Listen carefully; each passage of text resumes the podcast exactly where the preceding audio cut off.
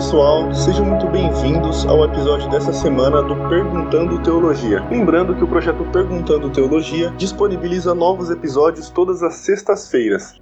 Meu nome é Lucas Alexandre e hoje estou acompanhado do teólogo e professor na área do ensino bíblico, Tiago Jordão. Tudo bem, Tiago? Tudo bem, prazer a gente estar participando de mais um episódio aqui. Certo, vamos direto para a pergunta então, que é a seguinte: O que é intolerância religiosa? Como posso saber se, como cristão, sou intolerante ou não? Muito bem, Lucas. O tema é interessante, é necessário e é atual. E ao mesmo tempo ele também é perigoso, porque a gente pode dizer que é, nos nossos dias é um tanto quanto comum que as pessoas coloquem tudo dentro de intolerância, coloquem tudo que é tipo de, de mensagem, de crença dentro de um, de um pombo chamado intolerância e rejeitem tudo isso. Por isso que é importante essa pergunta para a gente entender, afinal de contas, o que é intolerância, como que a gente pode fugir dessa intolerância religiosa e como que isso ajuda a gente, inclusive na prática de um cristianismo mais saudável, né? Bom, hoje em dia a gente falar sobre intolerância é algo extremamente perigoso. Ninguém quer um intolerante. Qualquer contexto que você taxe alguma coisa como intolerante, as pessoas já prontamente rejeitam aquilo e é interessante que existe uma intolerância tolerância muito grande para com a intolerância ou para com o intolerante. Se você consegue chamar alguma coisa de intolerância religiosa,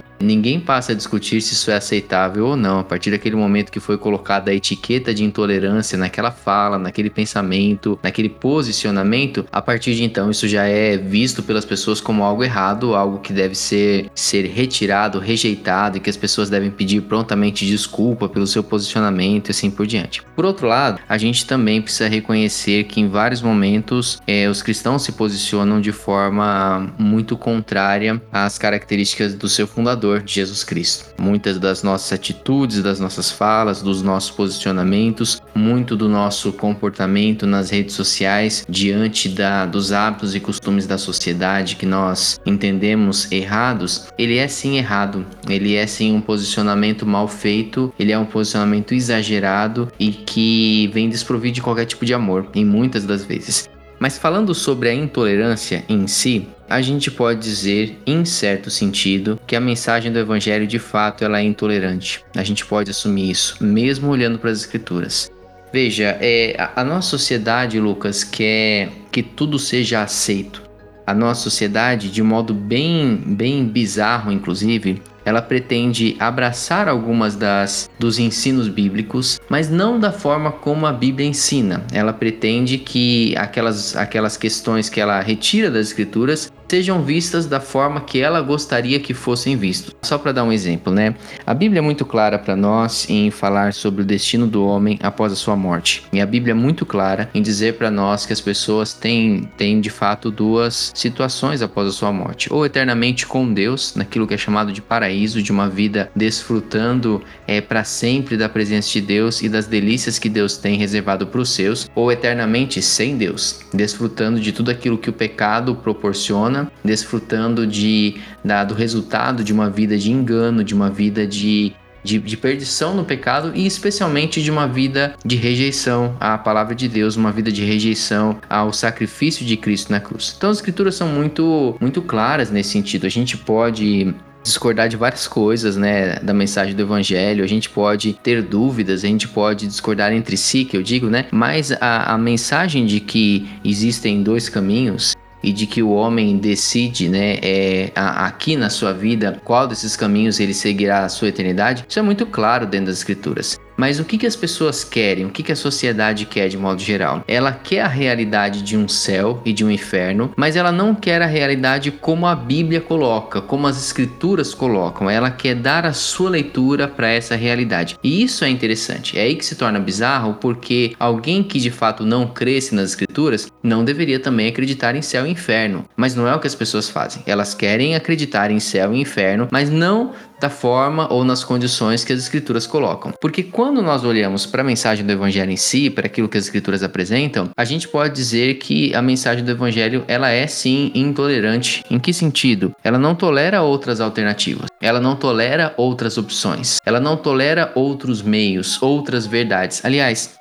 a verdade por si só, ela é intolerante. A verdade ela não tem como tolerar outras posições que pretendem se passar por verdades também. A verdade, ela chega e fala: Não, eu sou a verdade. E ela não assume uma, uma posição de falar: Bom, eu não posso ser orgulhoso bastante para dizer que só eu estou certa. Então, se mais alguém. Não, a verdade ela chega nua e crua, como nós chamamos, não é? A verdade ela é intolerante. A mensagem do evangelho ela, ela se diz verdadeira. A mensagem do evangelho se diz a verdade. Então, naturalmente, ela é intolerante nesse sentido. Nós não temos, de acordo com as escrituras, nenhuma possibilidade para aceitar outras situações, para aceitar outros meios para que uma pessoa seja salva que não aquele que as escrituras têm apresentado. Nós não temos uma outra alternativa. Trazendo a palavra dos apóstolos no livro de Atos, não há nenhum outro nome dado entre os homens pelo qual importa que sejamos salvos. É só o nome de Cristo, não há uma outra alternativa só para que nós possamos parecer tolerantes ou politicamente religiosos. Então, a mensagem do evangelho ela por si é exclusivista. Ela por si é intolerante a outras mensagens que tentam se se passar por verdadeiras. Nós vemos isso em Cristo, não é? Na forma como ele lida com, por exemplo, os, os religiosos e, e, a intolerância que Cristo tem para com pessoas que apresentam uma mensagem que não é autêntica, que não é representada pela vida da pessoa. Então, isso vai continuar na, nas epístolas o tempo inteiro. É, Paulo, Pedro, João estão combatendo outros ensinos, ensinos errados, não são aceitos. Não há espaço para dizer, bom, mas nós precisamos dar espaço para todo tipo de ensino. Quem somos nós para dizer que apenas a nossa forma de ver o evangelho está correta? Não. Não, Paulo fala, não é? Ainda que um anjo anuncie uma mensagem diferente dessa que nós estamos trazendo, não aceitem, não aceitem, amaldiçoem tal mensagem, porque de fato essa mensagem é a única verdade e só ela deve ser aceita como verdade. Aliás, estas mesmas pessoas da nossa sociedade que em geral chamam os cristãos de intolerante, elas dizem que elas têm um apreço muito grande por Jesus, mas elas têm esse apreço porque elas não conhecem Jesus então, né? Porque Jesus é tremendamente exclusivista na sua mensagem, quando ele fala: "Eu sou o caminho, eu sou a verdade, eu sou a vida. Ninguém vem ao Pai se não for por mim". Ele não abre espaço para outras possibilidades. Então perceba, a mensagem do evangelho, ela sim é intolerante. Agora, ela é intolerante a quê? Ela é intolerante a outras mensagens, ela é intolerante a outras proposições que tentem se apresentar como alternativas, sendo que não são verdadeiras, sendo que não representam a verdade. Então, nesse sentido, sim, a gente pode dizer que a mensagem do evangelho é intolerante. Certo, Tiago. Mesmo a mensagem do evangelho sendo intolerante, por assim dizer, o cristão também deve ser? É aí que precisa estar o nosso cuidado, não é?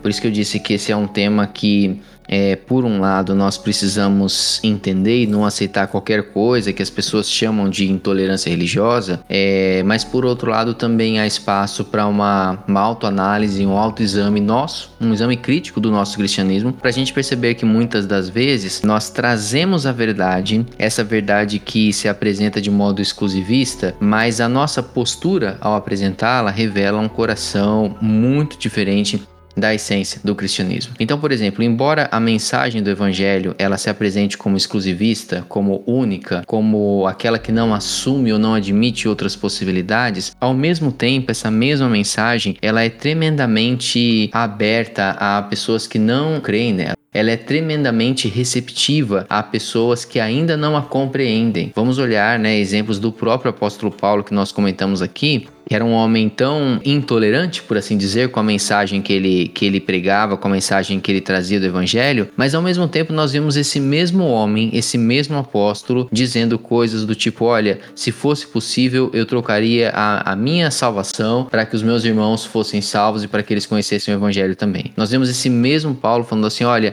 eu desejaria estar com Cristo, mas eu, eu ainda quero estar aqui por amor a vocês, eu quero dar até, até a, a última parte da minha vida para estar junto com vocês, pregar o evangelho. Ai de mim se não pregar o evangelho. Então perceba, mesmo Paulo trazendo uma mensagem do evangelho, que é exclusivista, que não aceita outras verdades, a postura do evangelho, do evangelista e do cristão, ela precisa ser uma postura de humildade. Humildade em que sentido? O fato da mensagem do evangelho ser a verdade, ela não deve cair para nós como algo que então nos dá a licença e a permissão para escarnecer de outras pessoas que pensam diferente da gente. Muito pelo contrário. O comportamento de Cristo, o comportamento de Moisés diante de Deus quando o povo está prestes a ser eliminado por Deus. O comportamento de Paulo em textos como esse que nós citamos são comportamento de pessoas que fazem de tudo para alcançar aqueles que ainda não entendem essa verdade, para que eles sejam convencidos de que ela é a verdade, né? Paulo mesmo vai dizer: "Olha, eu fiz tudo para com todos, eu me fiz de tudo para com todos para tentar de algum modo ganhar alguns de vocês". Então percebe, é diferente eu tratar a mensagem do evangelho com arrogância e com humildade. Eu creio que sempre que a gente olha e nos nossos posicionamentos, nas nossas conversas, a gente tem aquele tipo de pensamento, bom, beleza, você pode até pensar assim, mas você vai pro inferno. Isso mostra a nossa arrogância, a nossa falta de amor e a nossa completa dissintonia com a mensagem do evangelho. É exatamente por ela ser a única verdade que nós precisamos nos colocar de fato de joelhos em lágrimas por aqueles que não creem no Evangelho, pedindo para que Deus abra os olhos do entendimento deles, porque não existe uma outra possibilidade, não há um outro nome, não há um outro caminho, não há uma outra verdade senão aquela apresentada pelas Escrituras. Mas isso deve nos trazer para uma posição de humildade, de pedir a ajuda de Deus para que Ele abra o entendimento dessas pessoas e não de arrogância para que a gente simplesmente fique na nossa atitude completamente distoante daquilo que o cristianismo representa.